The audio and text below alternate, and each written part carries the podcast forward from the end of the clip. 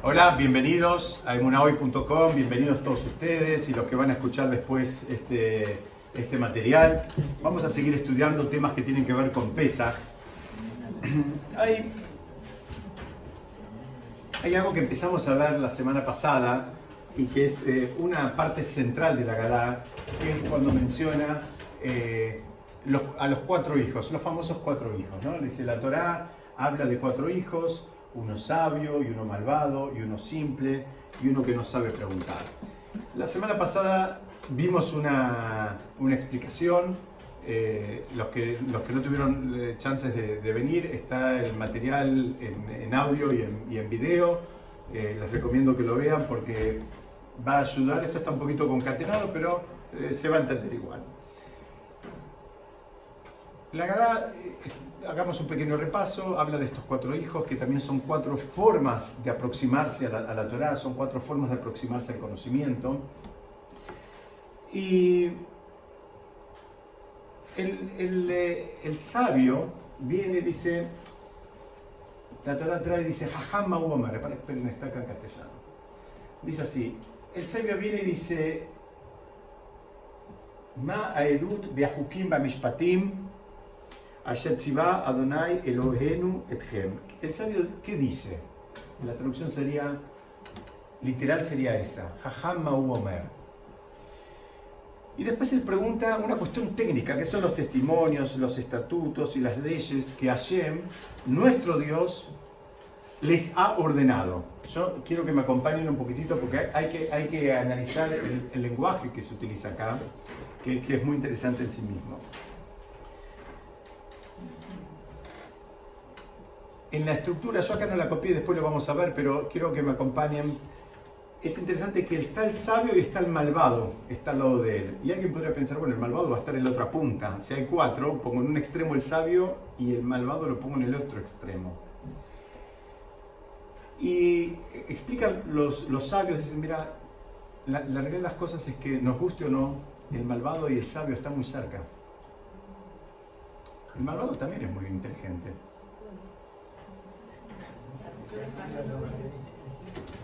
Y, y dice, la Gadá también te está advirtiendo cómo manejarte con la gente, cómo, co- los cuidados que tenés que tener. El sabio podría pensar que él está salvo porque él es sabio. Y la, la dice, cuidado, es más probable que el malvado contagie al sabio que a que el sabio contagie al malvado. Esto es una situación que puede pasar mucho. Alguien puede decir, ¿cuándo me voy a encontrar con una situación así? Pasa todo el tiempo hay que elegir un colegio, entonces uno elige un colegio para, el hijo, que no es el mejor colegio, pero eh, tal vez piensa que el hijo va a mejorar a los otros. Todos sabemos que lamentablemente, salvo raras excepciones, no funciona así. Lo que va a terminar pasando es que si las compañías no son del todo buenas, esas compañías van a terminar influenciando a la persona mucho más que una persona buena y elevada va a terminar influenciando a la otra. Eh, acá está contando una pregunta que hace el sabio y hay quienes dicen, ¿por qué no dice en hebreo se diría Jajam Mau Shoel? El sabio, ¿qué pregunta? No dice qué pregunta, sino qué dice. Acá también nos dan otra pista. Un, un sabio se lo reconoce también por lo que dice. Es muy raro que uno se encuentre con una persona muy sabia y le diga, por favor, ¿te puedes callar un poco? El sabio, ya por, por lo que dice, por la forma en que lo dice, ya es una importancia. Acá está definiendo Jajam Mau el sabio es de acuerdo a lo que él dice. Eh, si, si nos dice algo lo que él dice, también nos dice mucho lo que no dice. El sabio elige lo que va a decir. Elige cuándo, dónde, cómo. Ese es el sabio.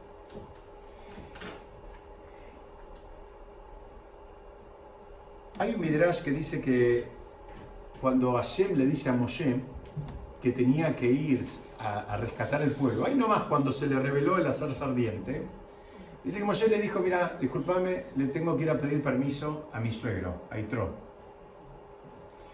Y por un lado eso se, entiende como una, una cualidad muy buena de, de Moshe, porque dice que Itro el suegro, le había, le había dado, digamos, este, primero la posibilidad de casarse con, la hija, pero además le había dado un lugar donde vivir, eh, lo había ayudado en alguna medida cuando él se había escapado de Egipto, después de aquel episodio donde eh, él, mató a, un, egipcio y no le quedó otra opción que escaparse.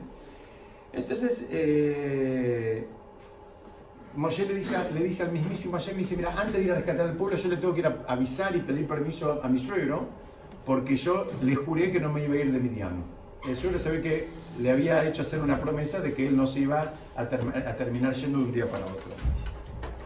Pero hay otro midrash todavía mucho más complicado de entender, es bien difícil, donde dice que Moshe tuvo como una suerte de negociación con el suegro.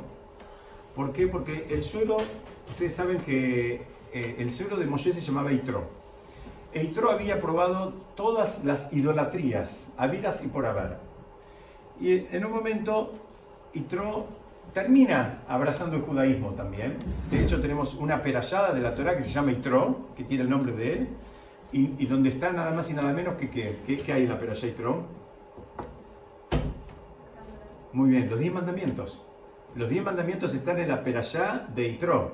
O sea que vemos una persona que hizo todo el recorrido, buscó en todas las idolatrías, después reconoció en el judaísmo la verdad y la Torá le, lo termina honrando nada más y nada menos con una perashá con su nombre y la perashá donde están los diez mandamientos. O sea, es una perashá bastante central.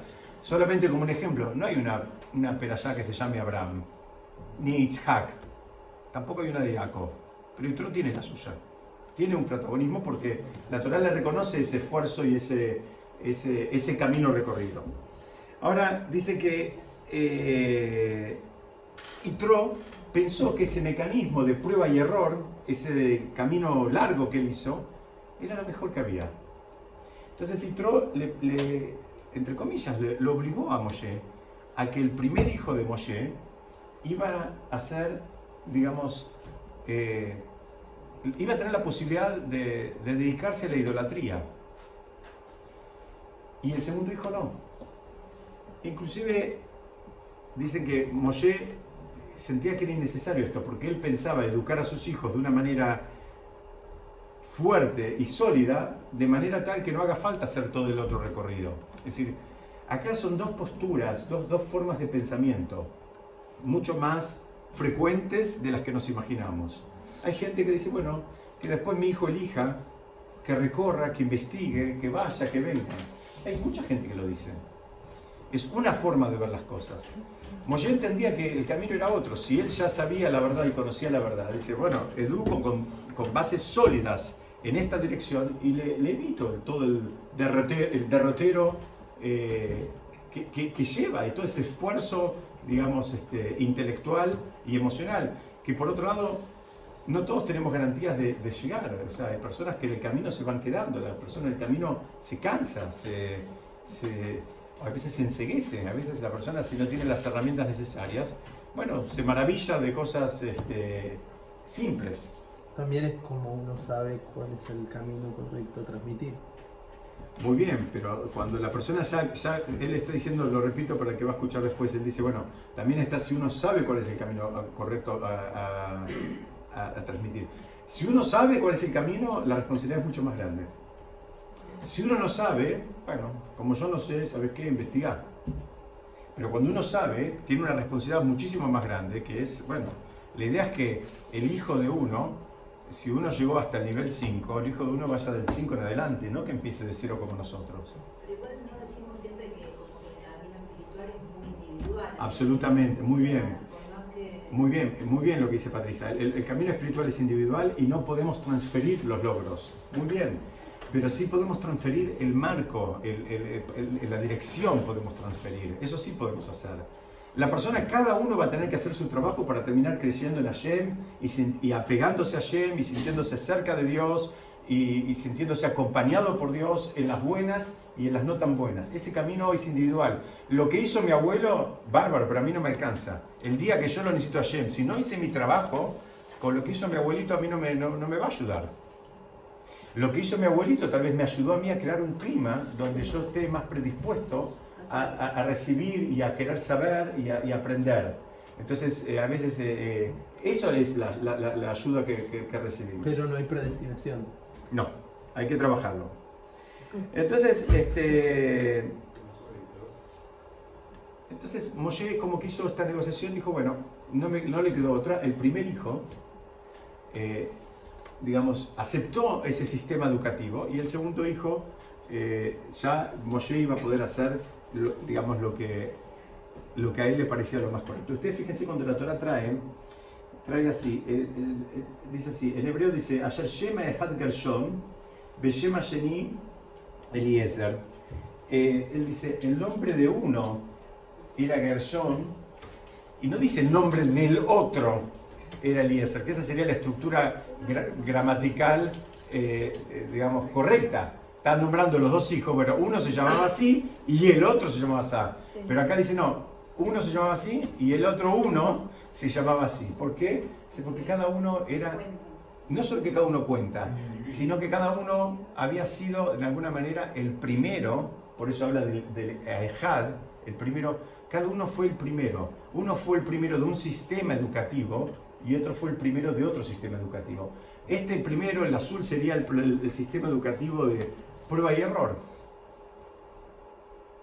El segundo es el sistema, digamos, del conocimiento. Arrancamos por esto que ya sabemos. El otro es como que empezamos de cero. ¿Ok?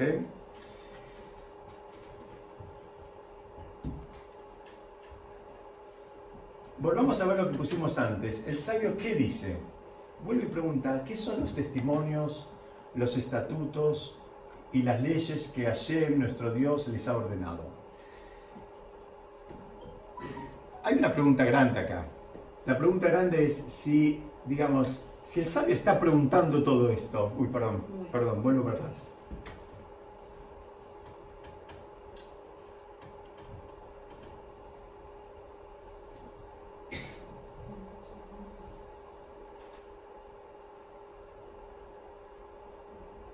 Era ese. Un minuto más.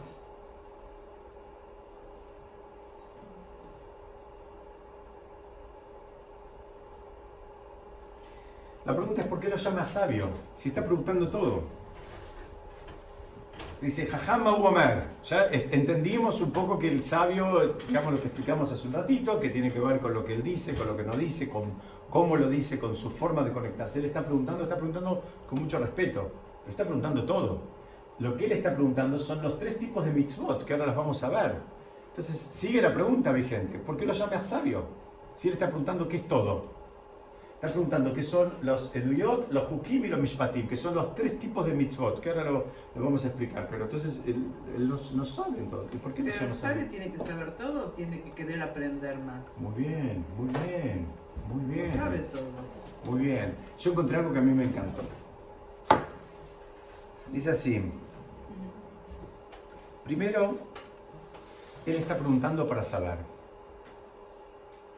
Y el que pregunta para saber ya es sabio. Aunque todavía no conozca el material que está, digamos, investigando. Y hay algo que me encantó, que dicen, no hay manera de adquirir ninguna sabiduría, y menos la, de la Torá, si no es con amor. Y si la persona ama esa sabiduría, ya lo puede llamar sabio, aunque no sea sabio. Porque ya tiene los ingredientes para conectarse. Si la persona realmente ama ese conocimiento, aunque él no lo tenga todo, ¿quién lo puede decir? ¿Qui- ¿Quién puede decir que lo tiene todo? ¿Sabe? Lo explicamos otras veces, ¿no? A un, a un sabio en, en el idioma moderno se le dice Talmid Jajam. Se le dice un alumno sabio, un alumno, eh, si se quiere, no sé, eh, no, no se le dice sabio solo, se dice que es un alumno. ¿Por qué? Porque cuanto más sabio es, más alumno es, sigue siendo alumno. ¿Por qué? Porque además ama la disciplina. Como ama la disciplina, quiere, quiere más, quiere seguir, quiere eh, eh, eh, profundizar. Sí, Gustavo. Porque les ha ordenado y no nos ha Ah, muy bien, muy bien, muy bien. Ahora vamos a ver, muy bien. Te voy a contestar en unos minutitos, eh, cuando ahora lo vamos a comparar con otro. Muy bien. En alguna medida, para no dejarlo colgado, el, el sabio se está en, en algún punto autoexcluyendo. Él se está excluyendo. Pero se incluye al hablar de Hashem nuestro. Muy bien, muy bien. Son todas estas sutilezas. Él está hablando de Hashem, nuestro Dios, Pero habla de ustedes, no habla de, no, no dice a nosotros. No, me suena más una pregunta para que responda el que no es sabio que para que se, digamos, porque de hecho de responder esa pregunta, digamos, te, te hace aprender algo, básicamente. Muy bien, pero eh, entendamos la estructura, porque la estructura también nos está dando un montón de información. ¿Ok? Entonces, te- tenemos, te- tenemos ahí. Déjenla un poquitito, vamos a ir avanzando de- despacito. Hoy nos quedamos hasta las 12.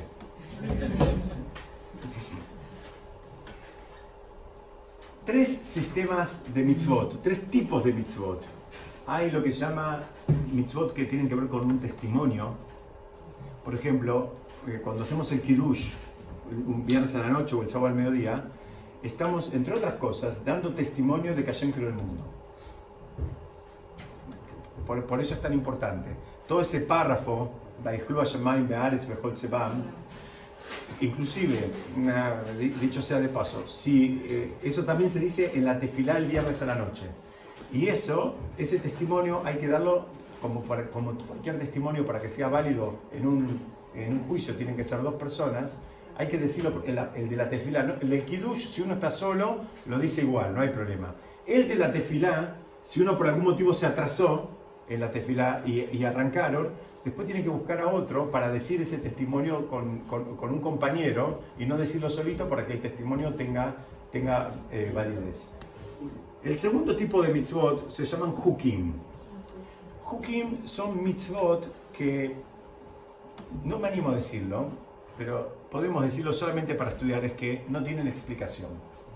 Digo, no me animo a decirlo porque tienen explicación, a veces son muy profundas, a veces no, no estamos nosotros preparados para entenderlas, pero son por lo menos mitzvot que la Torá no se detuvo a darnos demasiadas explicaciones por qué las hacemos o por qué las tenemos que hacer.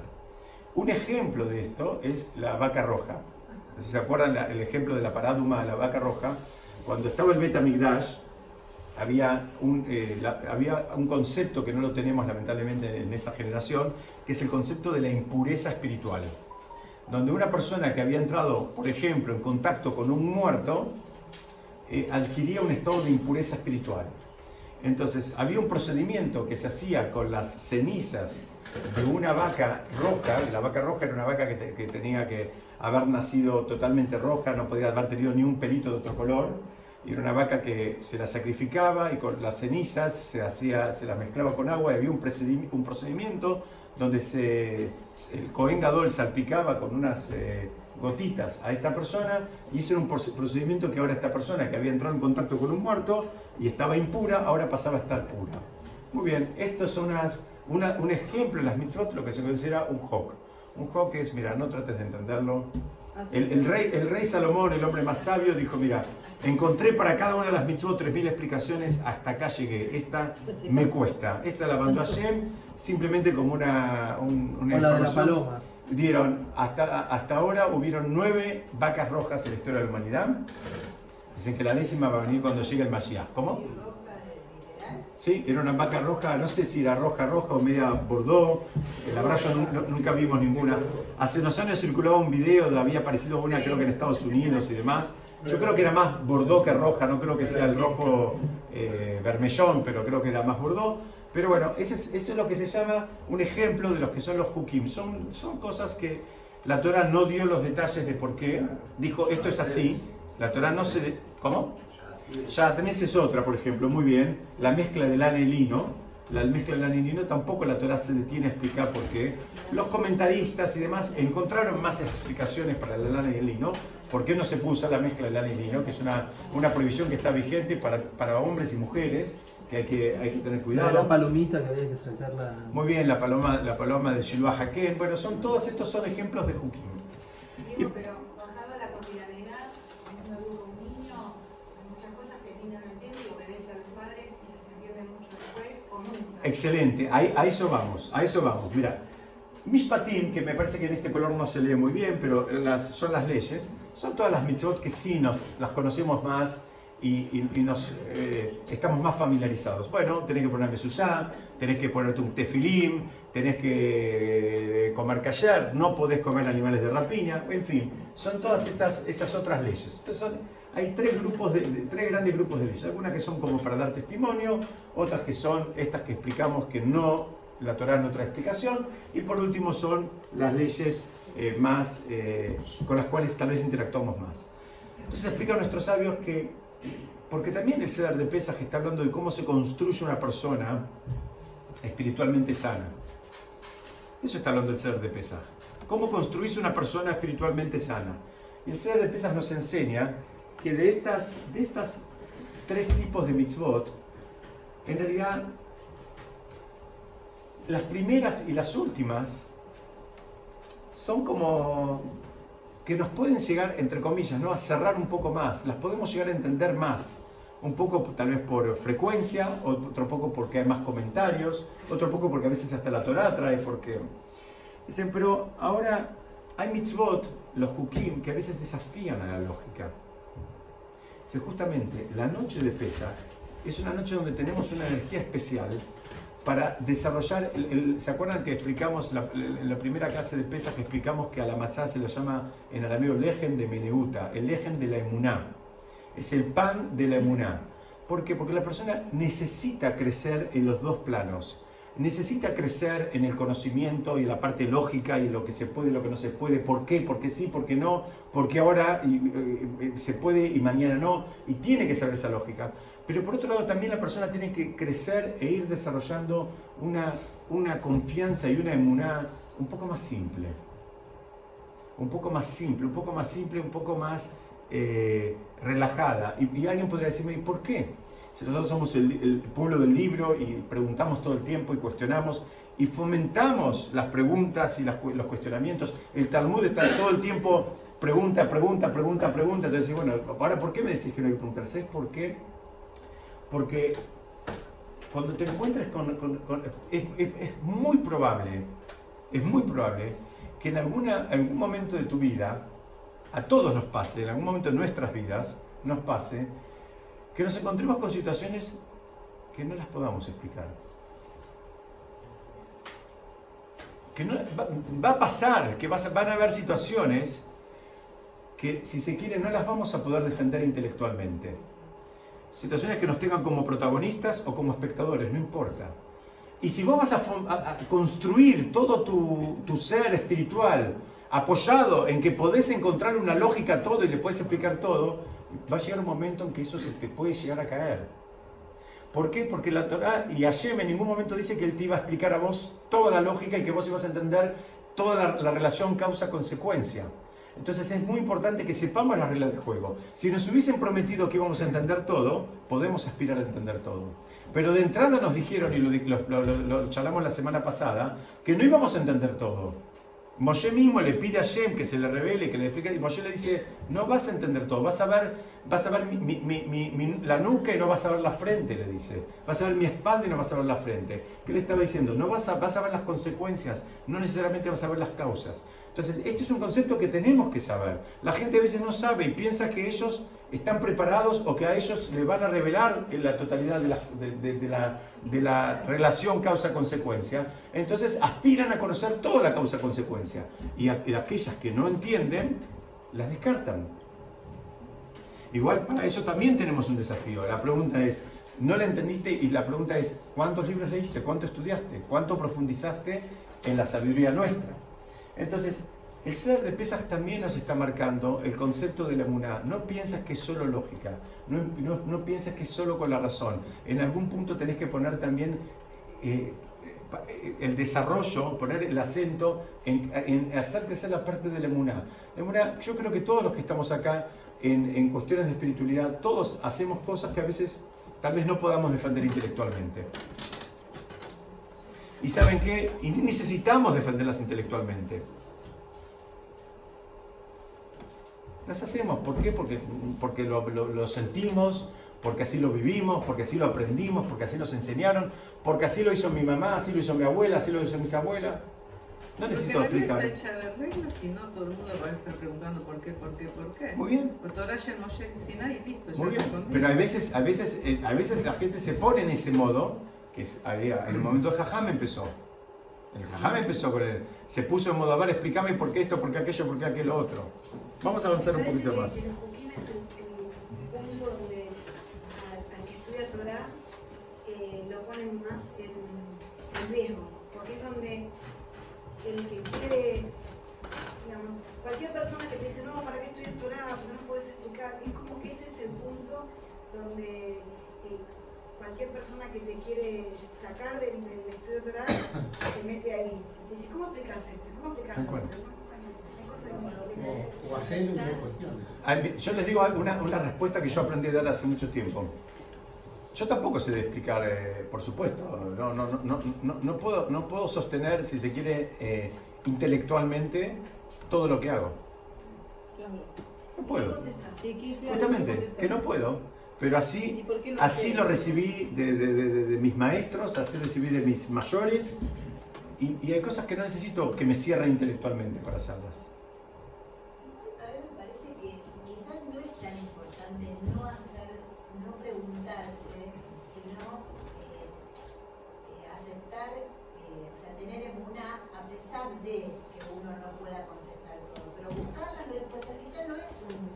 Excelente, excelente. Porque son dos formas de estudiar. Ahora vamos a seguir viendo. Son distintas formas de estudiar. Fíjense, miren, déjenme avanzar un poquitito. Fíjense, el Rayá, el malvado, hasta ahora vemos el sabio. El hijo malvado, ¿qué dice? ¿Qué es este servicio para ustedes? ¿Se acuerdan lo que había dicho el sabio? ¿Quieren que lo ponga de vuelta? Porque leanlo. ¿Qué son las leyes? ¿Qué son las leyes? No, lo que han hecho, lo que hizo Dios a ustedes.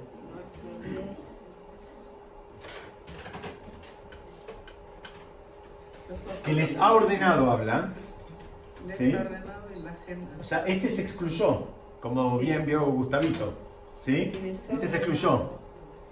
Y ahora viene.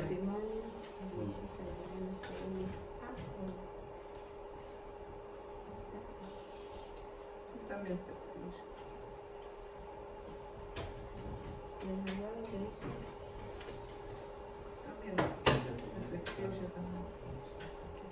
¿Qué es este? Ah, para ustedes. No sé qué anda, me, me están dando como. Pensé que tengo un poco de batería.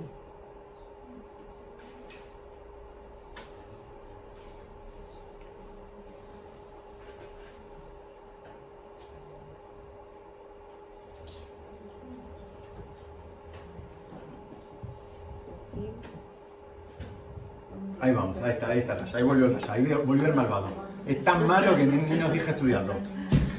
Dice el hijo malvado que dice que es este servicio para ustedes. Él también se está excluyendo. Sí, los dos se Fíjense que los dos se excluyen. Entonces uno dice, bueno, ¿qué tanta diferencia? Uno se excluye y el otro se- también se excluye. El sabio se excluyó y este también se excluyó. Y a uno lo llamas sabio y al otro lo llamas malvado. Hay, va- hay varias diferencias. No voy a tocar más porque no... Síganme de memoria.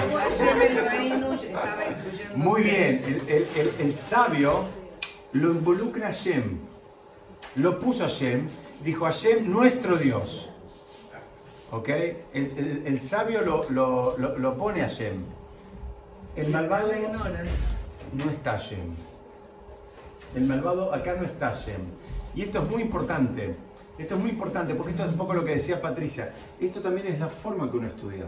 Uno está eh, aproximándose a un conocimiento sabiendo que es un conocimiento, digamos, eh, elevado que viene de Hashem o está desafiando como cualquier otra cosa. Acá él no tiene nada que ver con Dios. Dios no está. No le, no le abrió el alma a Dios. No, No, no está. Dios no está ahí, no está presente. Dicen, hay otra gran diferencia entre el sabio y el malvado.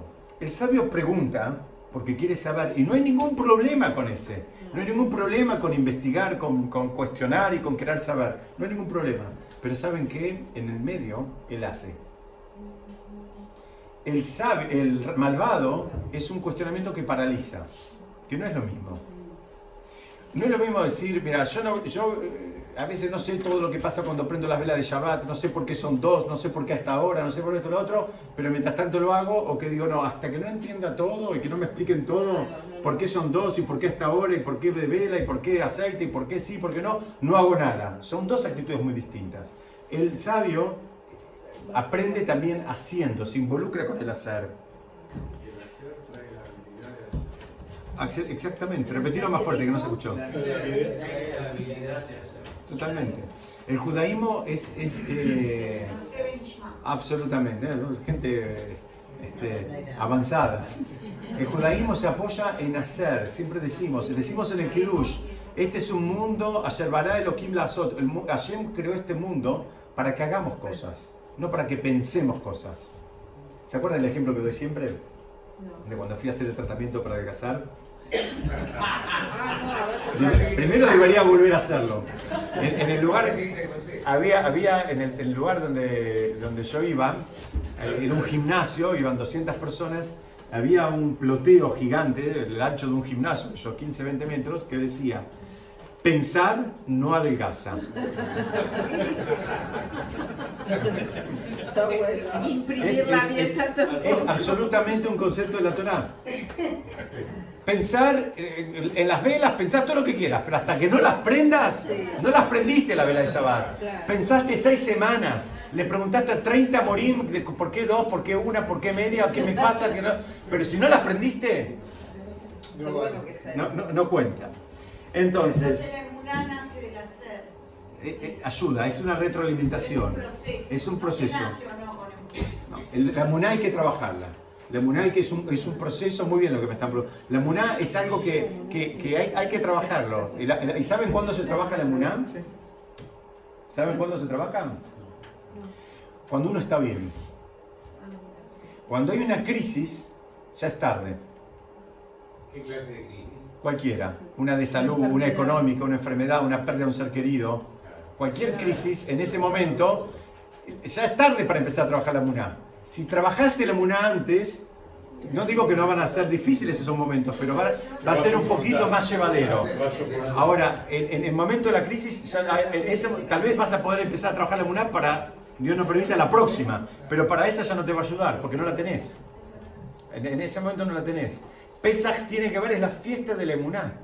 Tiene que ver, es el pan de la emuná, dijimos antes. Entonces, otra cosa más. Él, eh, ¿qué, qué le está preguntando? Él habla de la abodá, habla del trabajo, que es este servicio. Abodá en lenguaje moderno quiere decir eh, trabajo. En lenguaje, digamos, de la Torah también quiere decir el servicio, el servicio divino, la abodá, la abodá. Ahí, pero también denota, denota una carga. El malvado, todo lo que tenga que ver con, con- con- con el hacer, le representa una carga. ¿Por qué? Él justamente quiere al revés. Él quiere pensar las cosas. Él no las quiere hacer, las quiere pensar. Él se sienta, se siente que él puede ser una persona muy intelectual y que con eso alcanza, que no hace falta hacer nada.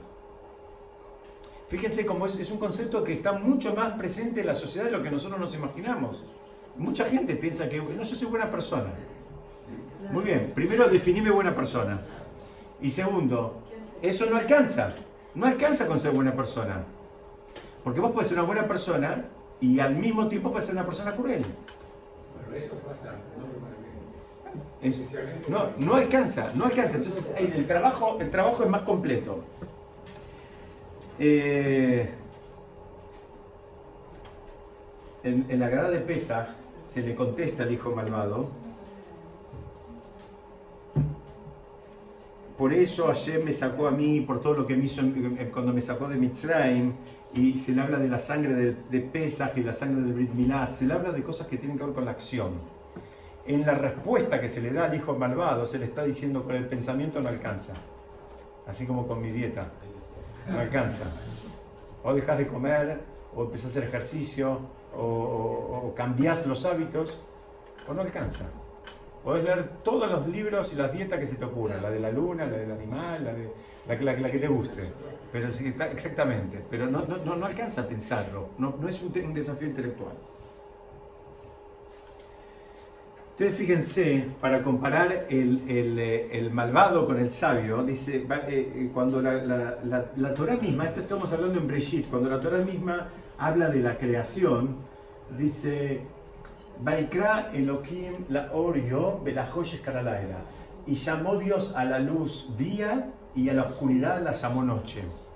Fíjense qué interesante que explican nuestros sabios que aún en la misma descripción, esto está en la descripción de, los, de, los- de la creación, ahí nomás donde empieza traer Brigitte, dicen que Hashem dejó su nombre asociado con la luz. y no con la oscuridad. Si querés hacer el, el paralelismo, Ah, tendrías que haber dicho que Hashem llamó a la luz, eh, No, la eh, a, la- a la luz la llamó día y a, la, eh, y a la oscuridad, pero el nombre de la oscuridad no está asociado con el nombre de Hashem. Es como que la Es de la misma la manera que se, que se separan el sabio y el malvado. El sabio reconoce a Hashem, está pegado con Hashem. Entonces dice, bueno, ¿qué es todo esto que Hashem les dio? ¿Por qué? Porque, digamos, pero, pero está Hashem, nuestro Dios. Hashem está de un lado, está con la luz, no está con la oscuridad. Mismo acá no quiso saber nada con la oscuridad. Entonces a esto se refiere cuando se autoexcluyó. Se, auto, autoexcluyó no solo de lo que dio, digamos, Hashem, sino él no tiene vínculo con Hashem. De la misma manera que la oscuridad tampoco lo tiene. ¿No tiene vínculo o hay, hay, hay Muy bien, muy bien, muy bien. Eso lo vimos la semana pasada. Vamos a repasarlo, muy bien. Vamos a repasarlo para Patrick que hoy se reincorpora. Este, muy bien. Todos los hijos están en ese modo, que no significa que van a estar así toda la vida. ¿En qué modo? No, no- Uno está en modo simple, el otro está en modo malvado, el otro está en modo sabio y el otro puede estar en modo que no sabe preguntar. Pero podemos aspirar todos a, a ir pasando, pasando de grado. No, pe- no pensemos que se van a quedar igual para siempre. Por eso justamente la verdad, cuando habla, habla y un hijo, y un hijo, y un hijo, y un hijo, repite, pone la, la letra Bab. ¿Por qué? Porque para que los incluyas, los singulariza porque cuentan. Y porque ahora están así. Eso no significa que se van a quedar ahí para siempre. Hay veces hay personas que en un momento de la vida pueden estar en un modo más, si quieres, simple, después pueden pasar al malvado, pueden ir al sabio, pueden bajar del sabio también. No piensen que nadie tiene la vacatada, es un trabajo permanente de- de- de refinamiento para que, justamente para no tropezar.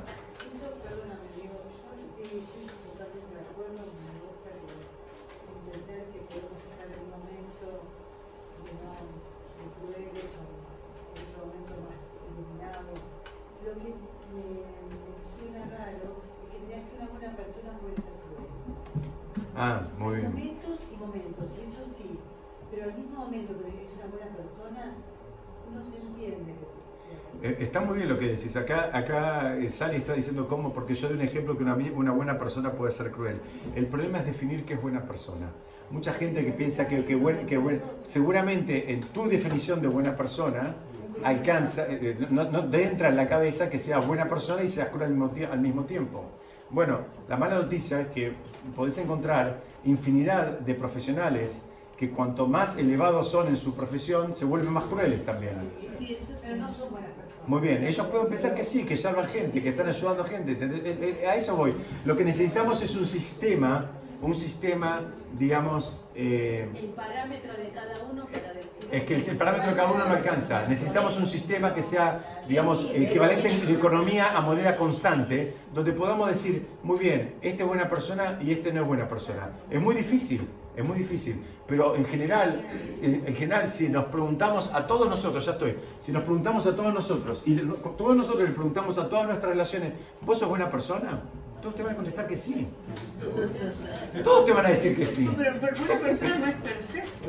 Yo no dije que era perfecto, pero todos nos queremos buenas personas y en el, en el camino nos vamos mandando macanas. Sí, vamos. Bueno, el tema para mí es que no podemos ser dos cosas al mismo tiempo. Podemos ser buena persona en un momento, Amarillo. en otro momento ser cruel, pero nunca en el mismo momento. Pero pasa, ¿eh? Pasa. No debería, pero pasa. Mira, te doy un ejemplo. Hay veces una persona le presta a otro dinero. ¿Lo está ayudando? ¿Es buena persona o no? Sí. Muy bien. Muy bien. Y después cuando se lo da le dice, mira, toma, te ayudo y espero que esta vez te vaya bien porque ya te- no sé qué. Y está siendo cruel. ¿Lo está ayudando? Sí. Y está siendo cruel al mismo tiempo. En el mismo momento que le da el sobre, le está dando, lo está ayudando y le está dando una cachetada eh, con toda su fuerza. En el mismo momento. Hay que saber ayudar también. En el mismo momento que le está ayudando. Y después decirme, soy una persona, yo la ayudé. Hay que trabajar mucho para aprender a hacerlo. Déjenme avanzar un poquito porque se me van a querer ir y, se van a hacer las doce y media.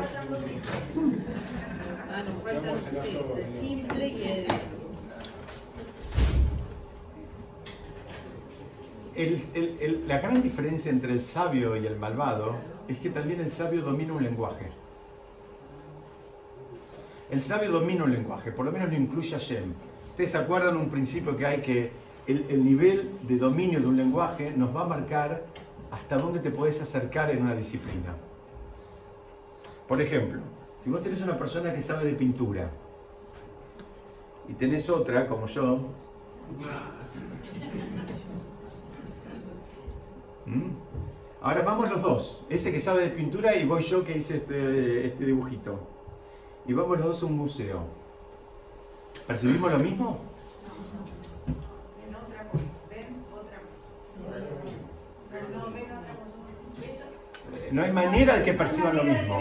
El- el- el- el- muy bien, el que domina el lenguaje de la pintura sabe lo que cuesta conseguir la sombra y el color, la proporción, la profundidad, el- la, la sensación de, de- de- de- de- de tres dimensiones, en fin, eh, ti- tiene otra lectura. Saque, sáquenlo de pintura, pásenlo a la música. Una persona que sabe de música y que sabe tocar un instrumento va a escuchar una filarmónica con otro que no sabe de música y no sabe tocar un instrumento. ¿Escuchan lo mismo?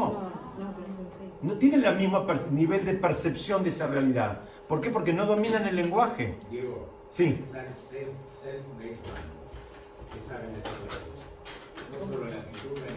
No importa, un momento, no importa cómo la persona alcanzó el conocimiento. Puede ser que la persona sea un superdotado y lo alcanzó solo, eh, estudiando en sus ratos libres piano, y ahora sea un concertista. No importa, pero él domina el, lenguaje de la disciplina. Esa persona que eh, estudió solo, con maestros, con profesor particular o lo que fuera, pero él domina la disciplina. El nivel de dominio de un lenguaje nos marca hasta dónde nos podemos aproximar en esa disciplina. Hoy hay una gran diferencia entre el sabio y el, y el malvado. El sabio domina el lenguaje. Y, eh, y- y es una diferencia abismal. Pónganselo en su cabeza, como la diferencia se para enfrente al cuadro, me paro yo que hice esos, esos garabatos y se para una persona que domina, que domina la técnica. No, no percibe lo mismo. En el mundo de la Torah es exactamente igual multiplicado por la cantidad de veces que quieran. No es lo mismo el dominio de un lenguaje, entender la, la Torah tiene una lógica en sí mismo. Entonces, lo- no es que sos tonto, sos inteligente. ¿Conoces la lógica o no la conoces? Punto. No, es, no, no estamos hablando de inteligencia. Vamos a avanzar un poquitito. Hay una parte, sí. No.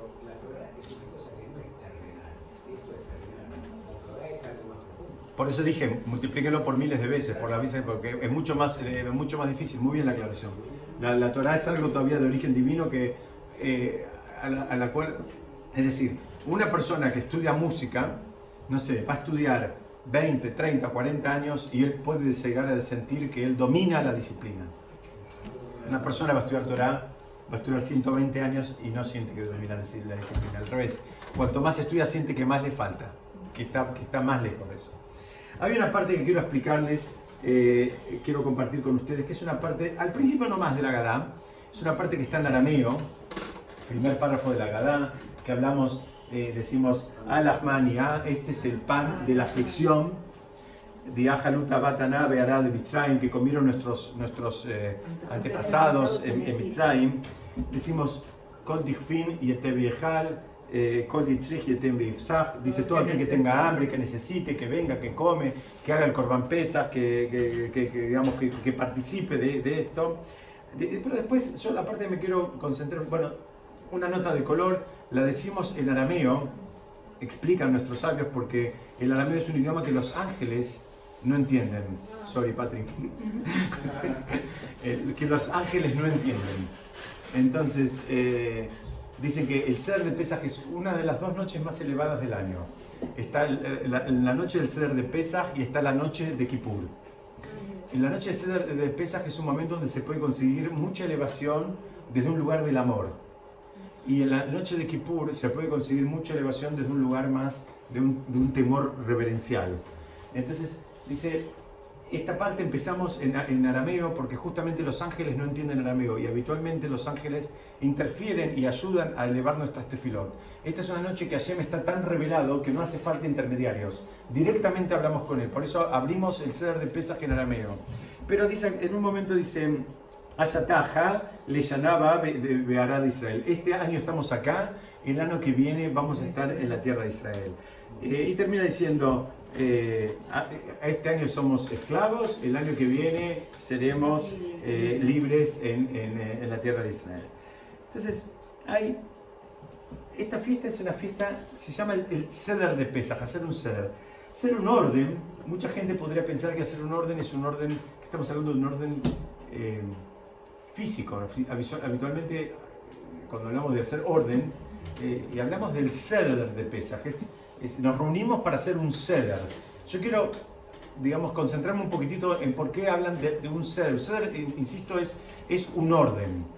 La realidad de las cosas que eh, normalmente la casa en la noche del ser de pesas está más ordenada. ¿Por qué? Porque si uno también hizo un poquito la limpieza de pesas que hay que hacer previa, que empieza a revolver y sé yo, entonces encuentra un montón de cosas que se pueden tirar, que se pueden reacomodar, en fin, eh, como consecuencia su producto aparece un, un lugar un poquito más ordenado. El ser de pesas tiene que ver con también con definir prioridades. Tiene que ver con ver qué es lo que queremos. ¿Por qué? Porque acá viene, acá viene el dato. En Pesaj, Pesaj viene del Ayón Pasaj. Pasaj es porque Hashem saltó. ¿Qué significa? Hashem saltaba las casas de los Yehudim porque estaban marcadas, entonces ahí la, la macá de los Bejorot, la, la plaga de los primogénitos no, no, no entró. Dicen que de la misma manera nosotros tenemos una posibilidad en la noche del ser de Pesaj de hacer un salto cualitativo. ¿Qué significa? Podemos aspirar a cosas que normalmente podríamos pensar que no están a nuestro nivel. Hay como una, una energía de elevación que si uno la desea y se conecta, la puede aprovechar y digamos, en lugar de pasar del primer grado a segundo, tal vez puede pasar del primer grado a, a la secundaria directamente o a la universidad. Entonces, explican que en realidad hay, tiene que ver con un orden, pero es un orden que tiene que ver más con la cabeza que con el orden físico. El orden físico, el orden físico es un subproducto. Va a haber más orden, porque hay que ordenar la casa. Aparte, habitualmente, los Hashem se reciben invitados una noche, las dos noches, una mañana, un mediodía. Hay que ordenar la casa. Pero lo que queremos concentrarnos a ver, ¿qué es el orden que está in- invitando la Gadá de Pesaj o esta fiesta de Pesaj que hagamos en nuestra cabeza? Todas las personas tenemos muchas opciones. Todos. Todos nos tenemos, eh, interactuamos en distintos ámbitos y tenemos ganas y deseos y aspiraciones en distintas direcciones. Profesionales, familiares, cada uno en la edad que está, en, la etapa de la vida que le toque. El que es más joven, bueno, le tiene el desafío de armar una casa, un matri- un- armar una familia, eh, eso combinado con un- una carrera profesional o con un estudio. Y el que es más grande, bueno, que los hijos se encaminen. Y el que es un poquito más grande, que los, que los hijos se casen, en fin. Eh, pero van apareciendo muchos, muchos desafíos. Y eh, la, la, la Gadá de Pesaj inclusive tiene un orden, habla de un orden, y tiene un orden medio raro, que es lo que quiero que estudiemos juntos. La Gadá de Pesaj empezamos comiendo machán, después comemos las hierbas amargas, y más adelante cantamos el alel. El alel, el año pasado para Sukkot estudiamos algunas partes, el alel son unos salmos que escribió el rey David, algunos de los salmos, no son todos, que son alabanzas a Hashem. O sea, dice, bueno, escúchame, ¿por qué no poner las alabanzas al principio? Si la noche esta tiene que ver con que Hashem nos sacó de Mitzrayim, poner las alabanzas al principio. Hay mm, una explicación que dan, dicen que la verdad que nosotros queremos crecer en todas estas direcciones, queremos, quisiéramos que nos vaya bien en todo, profesionalmente, familiarmente, espiritualmente, comunitariamente, en el estudio, queremos que nos vaya bien todo. Pero la realidad de las cosas es que hay cosas que requieren en algún momento una prioridad. Hay, veces que tenés que poner más energía en algo que en otra cosa. Y en el medio nos van pasando cosas que no las entendemos. Y nos van pasando cosas que la mayoría de las veces las entendemos después. Pero en el momento no las entendemos. Entonces, vamos a ver. El Sadar empieza con las matzot, les decía, seguimos con las hierbas amargas. Y recién al final va a venir el alel. Es una secuencia que no parece muy lógica. ¿No? El- el- el- otro podría decir, bueno, empezá con las hierbas amargas. ¿Por qué empezás con la machá? ¿Y por qué terminás con el alel? La alabanza creo que todos la pondremos al principio, en una noche tan importante. Empezamos alaba- alabando a Hashem. Para que sepan, el alel se lee eh, en, en el final de la Gada de Pesas, cuando muchas veces ya estamos... Este. Hay el tratado eh, Berajot, el tratado del Talmud, trae una verajá que decimos todas las mañanas, que dice Shasali Kol. Que la traducción literal significa que Hashem, eh, decimos Hashem porque nos hizo todas nuestras necesidades. Como que nos resuelve las necesidades. Pero el, Talmud pregunta, ¿de qué está hablando? ¿De, de- de qué, de qué necesidades está hablando? Yo creo que si les doy 20 años para que me den una respuesta, nunca van a, va- van a, coincidir con la respuesta que da el Talmud. ¿El Talmud sabe de qué está hablando? Está hablando de los zapatos. Dice, esa bendición de que Hashem me hizo todas mis necesidades, tiene que ver con el calzado. Teniendo un público tan femenino, vamos, para que me entiendan, ¿no? Hace falta más. Pero todas son muchas. El y claro. Muy bien, está hablando del calzado. La cabana que hay que tener es que estamos agradeciendo a Shem porque tenemos zapatos. Esa sería la bendición que decimos a la mañana. Hay... mm, Es difícil, esto es difícil. Tenemos que entender, algo estudiamos de esto, pero luego estoy para otro lado. ¿Se acuerdan cuando estudiamos, cuando, cuando los hermanos de Yosef lo vendieron a Yosef? Sí. Muy bien. ¿Se acuerdan qué hicieron con la plata? ¿Qué se compraron? Muy bien. Se compraron zapatos. Los hermanos de Yosef, cuando lo vendieron, con la plata que recibieron, se compraron zapatos. Todos. Se preguntan, ¿por qué? ¿Y para qué tengo que saber qué es lo que hicieron con la plata? Así que los zapatos, en el caso de los hermanos de Yosef, los, los necesitaban, porque el zapato que hacen, el zapato te quita la sensibilidad del terreno. Las imperfecciones ya no las percibís. Y ellos necesitaban como una anestesia después de la barbaridad que habían hecho. Necesitaban ir, digamos, con menos nivel de percepción, porque necesitaban, digamos, no, no- no- no estar tan sensibles. Ese mismo concepto, pero para lo que queremos estudiar ahora, habla de otra cosa. Dice, el zapato, ¿saben por qué es tan importante? El zapato es importante porque la persona a veces está absolutamente encadenada a la tierra. Entendiendo como tierra, digamos, el mundo material. La persona está absolutamente... y La alegría y la tristeza pasa únicamente por lo que pasa en el mundo material. Y todo lo bueno y lo malo pasa acá. No importa que lo demás esté, que Baruch Hashem haya salud, que los chicos estén bien, que haya armonía, no importa. Si se vendió es una cosa, si no se vendió, eh, eh, eh, eh, estamos, estamos todos de mal humor. Lo demás no cuenta. Dice, el- el- la explicación que dan acá es que el, el zapato te ayuda o te debería ayudar a desconectarte, a, desconectarte del mundo, digamos, del mundo tan material, a que tu alegría y tu tristeza no pase exclusivamente por lo que pasa en el mundo material. Y eso, ¿para qué te sirve? ¿Para qué lo necesitas? Porque en definitiva tenés que interactuar en el mundo material. Estudiamos también la semana pasada, o hace dos semanas, que tenemos que interactuar. Nosotros no estamos buscando despojarnos, nosotros no estamos buscando volar por el mundo. Nosotros no estamos buscando eso. Nosotros estamos buscando estar en el mundo, interactuar, pero poder marcar una diferencia, que es lo que nos ayudan los zapatos. Los zapatos. Entonces, ¿qué pasa? Cuando vos podés salirte de, de esa conexión tan así simbiótica, podés entender, eh, es como que pasás de grado. De la misma manera que una persona puede entender cosas hoy que le pasaron hace cinco años, le pasó algo difícil hace cinco años. Y fue difícil. Y resultó un desafío. No, no estamos minimizándolo. Pero ahora se da cuenta que eso que le pasó hace cinco años es lo que lo ayudó a convertirse en la persona que él es hoy. De vuelta, nosotros tenemos que entender que cada uno tiene sus desafíos y, y no todos tenemos los mismos desafíos. Hay personas que tienen el desafío, Dios no permita, de la, de la pobreza ¿Y cuál es el desafío de la pobreza? Es seguir pudiendo hacer lo que llama en hebreo Abodat Hashem, seguir teniendo una relación, un vínculo con Hashem, aún en una situación de, pobreza.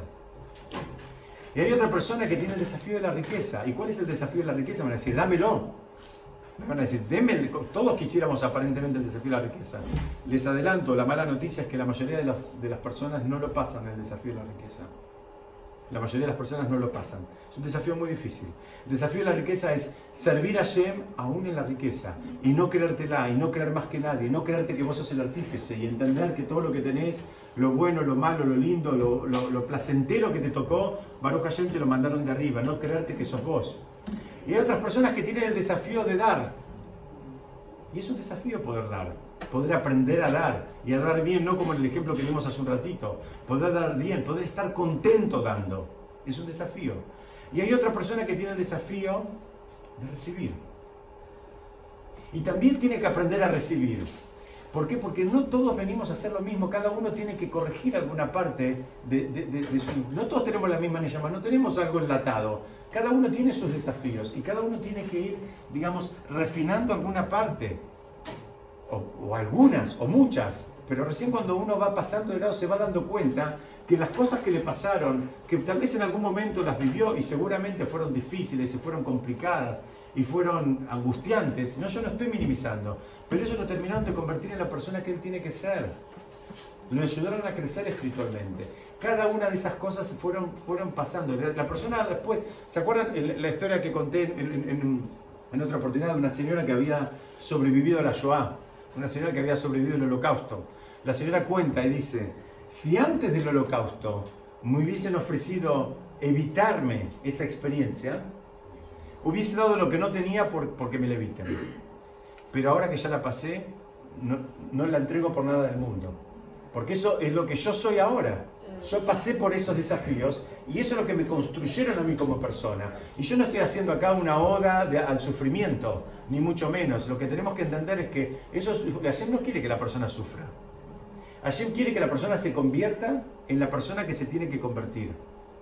Y a veces el camino, y bueno, a veces nos van poniendo algunas barreritas como para que hagamos algunos ajustes, algunos calibrados en el orden de, de prioridades que tenemos en nuestras vidas. El ser de pesaje es eso. El ser de pesaje es eso. Y por eso en el ser de pesaje... ¿Cómo? ¿Qué priorizar? Absolutamente, ¿qué priorizás? Y por eso en el ser de pesas, pon- primero comemos la machá. La machá, ¿saben qué? Hay que masticarla para tragarla. ¿Sabes qué? Tenés que pasar por la situación. No pienses que te la vas a poder saltear. Y la hierba amarga también. La hierba amarga cuesta. Y es, y- y es amarga. Recién cuando pasaste una, cuando pasaste la otra, cuando entendiste que la idea no era para sufrir, puedes decir el alel. Ahora vas a poder decir el alel, vas a poder agradecer y alabar a Hashem. Vas a decir, Baruch Hashem, que me pasó esto, que en su momento pensé que era el fin del mundo. Ahora me doy cuenta que en realidad era lo mejor que me podía haber pasado. Como la anécdota El, el, el, el, el- Hafetz Haim, ahora vamos, ahora vamos. El Hafetz Haim una vez recibió una persona y, y- y la persona, y el Hafetz Haim le pregunta, ¿qué tal? ¿Cómo estás? El Hafetz Haim fue un sabio muy, muy grande que fue el que compiló todas las, las, las leyes de, entre otras cosas, eh, compiló eh, todas las leyes de lo que es el, que tiene que ver con la Yonara, con el lenguaje. Entonces una vez re- recibió una persona y, él le pregunta, ¿qué tal? ¿Cómo estás? Y la persona le dice, estoy bien, pero podría estar mejor.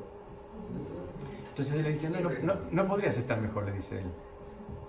Estás todo lo bien que puedes estar en este momento. Porque ese, ese es, un mecanismo que también que tiene el Yitzhak que nos engaña. Si yo tuviera una mujer así, yo saben qué, el gran rabino de Yerushalayim es un poroto. Y si yo tuviera unos hijos así, y si yo tuviera lo que el otro tiene, pongan lo que quieran ahí en el medio, los bienes materiales, el conocimiento, el entendimiento, la destreza, la habilidad o lo que sea. La mala noticia, ¿sabes qué? Que vos tenés exacto lo que tenés que tener para hacer lo que tenés que hacer ahora. Y eso es el ser de pesaj. El ser de pesaj es dejar de quejarte. No te quejes más, basta. Que estoy cansado, que no puedo, que no puedo, que me duele, que otro que me ayude. No te quejes más. El ser de pesaj es, ¿sabes qué? Lo tenés que hacer con esto, con lo que hay. Que no significa que uno no pueda aspirar a que haya algo un poco mejor. pero en el medio lo tenés que hacer, lo tenés que hacer con, con estas herramientas. Este es el escenario que te pusieron y acá tenés que salir a bailar.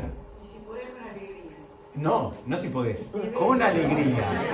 Con- ese es el desafío. Muy bien, muy bien. Pero es, es- es muy importante. Es muy importante. Porque, ¿sabe qué? Estamos tan acostumbrados a escuchar la mufa, la queja. Entonces nos quejamos de todo. Hasta nos quejamos de las cosas buenas que nos pasan. ¿No? O sea, te, te, quejás porque se te pinchó el auto. Bueno, pensá que hay otro que no tiene auto. ¿Entendés? Por ocasión tenés el auto y lo estás usando. Ya estoy. Me mandaron un chiste buenísimo. Se circuló por todos lados. De uno que le dice al otro, eh, no sabes, el otro día estábamos comiendo un asado con toda la familia y vimos pasar como 10 ovnis. Y el otro dice, anda, asado con toda la familia.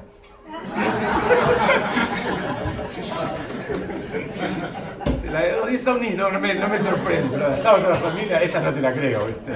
Esto es lo mismo, vivimos, vivimos eh, eh, digamos, angustiándonos y despotricando por escenarios que nos tocan. Estos son los escenarios, Hashem no se equivoca. Hashem, como decimos siempre, Hashem no hay manera que te mande, te dé una misión para la cual necesites 200 millones de dólares y te dé un billete de 20 y te dice arreglate. Si tu misión tiene que ver con 200 millones, te los va a dar. Tampoco, tampoco al revés funciona. Si tu misión es de, de, digamos, como si, si tenés una misión de 200, no te va a dar 20. Y si tenés una misión de 20, tampoco te va a dar 200. ¿Qué significa esto? No te quejes más. Lo que tenés es lo que necesitas para hacer lo que tenés que hacer. No hay ningún desafío de convertirse en millonario. No hay ningún desafío que diga la Torah, bueno, y viajarás ocho veces por año. No hay, no hay una mitzvah de esas. No hay una mitzvah. Y, y- serás eh, elite member. Y, y- juntarás millas. No hay, no hay una mitzvah que, que. Si, pod- si podés viajar, Baruch Hashem, viajar no hay ningún problema. Disfrutalo, andá al hotel que más te guste, que puedas pagar, y no hay ningún problema con eso. Pero que eso no sea tu fuente de angustia. Y peor, que eso no te paralice. Que eso es lo que hace el rayá. El rayá se sale del sistema, que es esto que tienen ustedes, y esto como, como- todo esto que tienen ustedes, yo no estoy ahí adentro, y como encima yo no tengo y ustedes tienen, y entonces yo ahora quedé afuera y que yo. No es así. Cada uno tiene lo que tiene que tener, en el momento que tiene que tener, para el desafío que tiene que pasar, y el desafío mío no es el desafío del otro. Cada uno tiene un desafío muy distinto. Solemos pensar que los desafíos son eh, comunes. La realidad de las cosas es que no. Entonces hacemos un pequeño repaso. Déjenme ver si me estoy olvidando de algo. Los los dos hijos que faltan. Lo vamos a hacer la semana que viene, eso, eso no. Hoy no llegamos, yo no me quiero extender. Hacemos un pequeño repaso como hicimos las últimas veces, así, así se llevan algo rápido, rápido, rápido. ¿Me siguen? Hablamos de los cuatro, los cuatro hijos que habló la Gadá. Hablamos de por qué pega el malvado con el, por qué pegó el malvado con el sabio, porque no hay tanta diferencia. Hay sabiduría en los dos. Una la usa para un lado, el otro la usa para el otro. El malvado enfría. Ese es, es- ese es el, eh, digamos, el, gran trabajo que hace el malvado. Eso lo van a encontrar mucho, lo vamos a encontrar mucho. Van a ver cuando cada uno de nosotros, en su nivel, toma una decisión de avanzar un poquitito en el trabajo de Torah Mitzvot, cualquier mitzvah, la persona que no prende las velas de Shabbat va a decir, bueno, voy a, empezar a, voy a empezar a prender las velas de Shabbat. El que no tiene las mesuzot va a decir, bueno, voy a empezar a poner alguna mesuzá o voy a completar las mesuzot de toda la casa como corresponde. Van a ver que van a aparecer amistad que van a decir, ¿qué te pasó? ¿Te volviste loca? Ahí ese de los jueves te lavó la cabeza. No vayas más. ¿Qué hace mal? Te, te- te estás perdiendo, te van a decir. Yo lo digo un poco como chiste, pero lo van a escuchar muchísimo.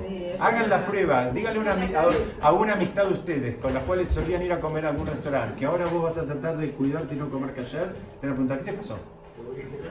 Exactamente. Entonces te- te- tenemos que saber que viene el ataque del otro lado, porque así funciona el sistema. El, el ataque, el, el ataque va a venir. No hay ningún problema con eso. Uno tiene que ir construyéndose de manera de estar seguro y contento con lo que hace y van a ver que cuando uno también está seguro y contento del otro lado eh, ya no, no, no viene el desafío. Yo lo conté alguna vez, pero Alguna vez también no- estuvimos del otro lado. Miren, cuando yo empecé a cumplir Shabbat, para mí cada vez que me, invitaban a un cumpleaños un viernes a la noche, era un desafío. Me ponían en jaque.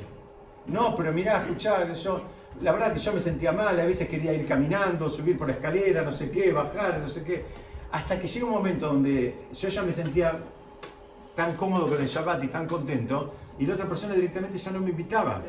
O sea, o si me quería mucho, lo hacía en otro momento, o directamente ya no me ponía en jaque directamente. Pero eso también es un trabajo que uno, hasta que el otro te percibe que, mira, eh, con vos por este lado no voy, ¿viste?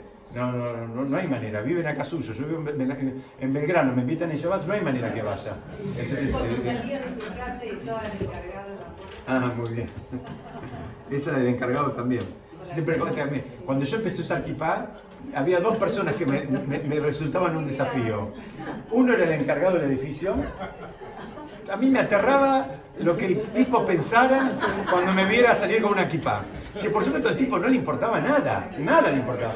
Y la otra persona era una, una cajera del banco al cual yo iba seguido. Cuando me vea que entro con kipá, decir, ¿este qué le pasó? Haré las cosas que no importó nada del banco, vino, ¿qué trae? Chum, chum, chao. Me podría haber puesto una gallina en la cabeza y no le importaba.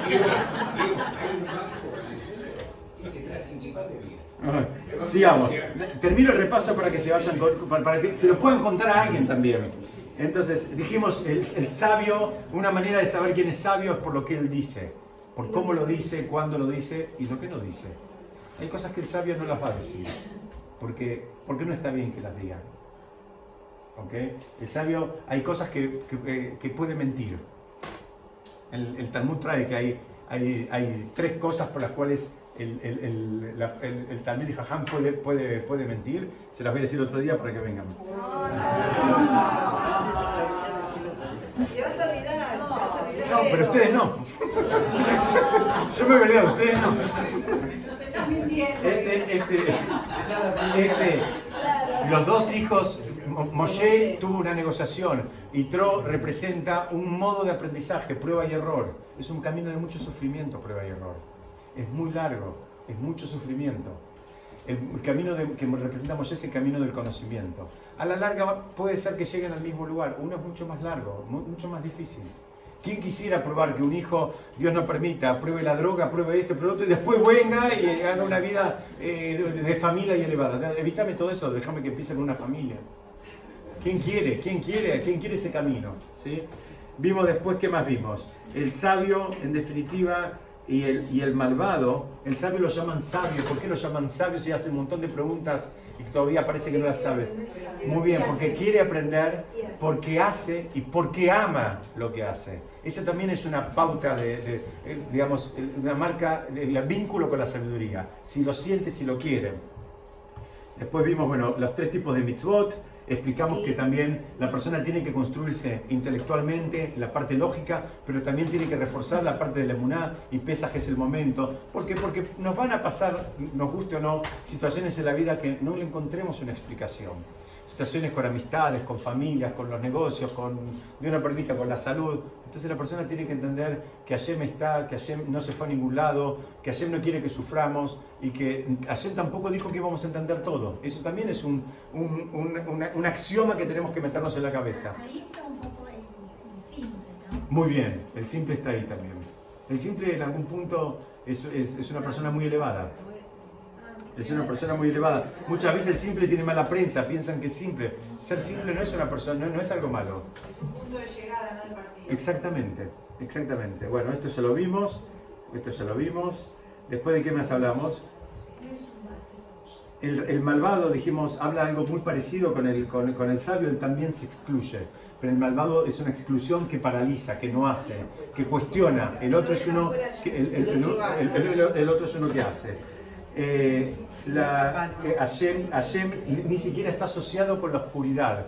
No se asocia, Hashem no, no asocia su nombre con algo que no sea, digamos, eh, eh, kadosh y elevado. Hablamos del pintor, hablamos del pintor, ¿por qué? Porque el pintor domina una disciplina que no tiene, digamos, eh, domina un lenguaje que no es lo mismo que mi caso. Entonces vamos los dos juntos a un museo, no percibimos lo mismo, no vemos lo mismo. Creemos que vemos lo mismo, yo me puedo creer que estoy viendo lo mismo, no vemos lo mismo, decodificamos otras cosas, vemos una realidad mucho más profunda. Esto mismo es aplicable en cualquier otra disciplina. Puede llevar a la medicina. Una, una, una persona que, que- que entiende de medicina eh, eh, en su interacción con un enfermo no es igual que uno que no lo entiende. ¿Ok? Hablamos de la Lahmaniak, la primera, la, la primera eh, parte de la Gadá, que la, dijimos, la decimos en arameo para que los eh, ángeles no, no participen. Y explicamos esto, este concepto del orden, que es un orden no necesariamente físico, es un orden también mental, es un orden de prioridades. Es un orden que la persona tiene la posibilidad de decir qué es lo que quiere hacer con su vida, qué tipo de vida quiere, qué tipo de familia quiere, qué tipo de vínculo quiere con Hashem mismo. ¿Qué tipo de vínculo quiere? Na- ¿Se acuerdan del principio? Betina, ayúdame. ¿Cuál es el principio? No hay imposición. Nadie va a tener nada que él no quiera. Lo que uno no quiera, no lo va a tener. Entonces hay, tenemos una semana para trabajar y ver qué es lo que queremos. De todos los caminos que tenemos posibles, la persona tiene que elegir y entonces tiene, viene el orden. Y entonces el orden es este que acabamos de explicar. Viene la matzá. Tenés que pasar por la prueba, la tenés que, como la matzá, triturar. El trago amargo nadie te lo va a evitar. El que trabajes la emuná no significa que a veces no te pasen cosas amargas. El, el- el procedimiento, eh, tal vez a- a- al ojo no entrenado, es el mismo. Pero para llegar a poder decir el alel, hace falta que la persona, digamos, eh, se sienta desconectada de esa realidad. La persona a veces puede agradecer algo que le pasó difícil una vez que ya pasó en el momento. O sea, a una persona le choca en el auto y eso después terminó que el seguro le pagó no sé qué, le convino, compró uno más nuevo. En el momento del choque en el auto fue un día seguramente de mucha angustia. Salvo que la persona trabaje mucho su- su- sus midot, entonces puede recibir todo lo que le pasa con alegría. Que ese es el norte al cual tenemos que aspirar. Poder recibir con alegría el hecho que te hayan chocado un auto es un trabajo que, que- hay que hacerlo. Pero es un objetivo. Pero, pero, pero, pero parece un chiste, ¿no? Pero es verdad, uno tiene que estar preparado o, o tiene que aspirar a estar preparado para recibir todo lo que le pasa con alegría. Tu crecimiento. Muy bien. Si todo te da Bueno, alegría, eh, ese, es, ese es un norte. Cuando llegaste ahí, ya es distinto. Exactamente, ya llegaste. Explicamos el, el- el pro- el problema de Shazali Korchorki. ¿Por qué tiene que ver con los zapatos? Porque los zapatos es lo que nos permiten separarnos de esa realidad material, es lo que nosotros tratamos de hacer, digamos, en, este, en, el ejemplo sería esta, esta chica que está un poquito elevada. Lo que tratamos de hacer es justamente no quedarnos ahí con el choque, con, con- con la angustia del choque, sino seguir adelante. A veces el desafío es poder seguir haciendo Bodat Hashem, seguir haciendo el servicio divino, aún con la angustia de que me chocaron el choque, el auto. Tal vez venir cuando el auto está eh, recién lavadito y brillante es, es- muy fácil. Venir el día que te chocaron tal vez te representa un desafío. Bueno, a ver, entonces eh, venir también en, en un momento más difícil. Bueno, Besat Hashem, seguimos estudiando. Entonces, en un principio, estamos el jueves que viene acá. Muchas gracias a todos por venir.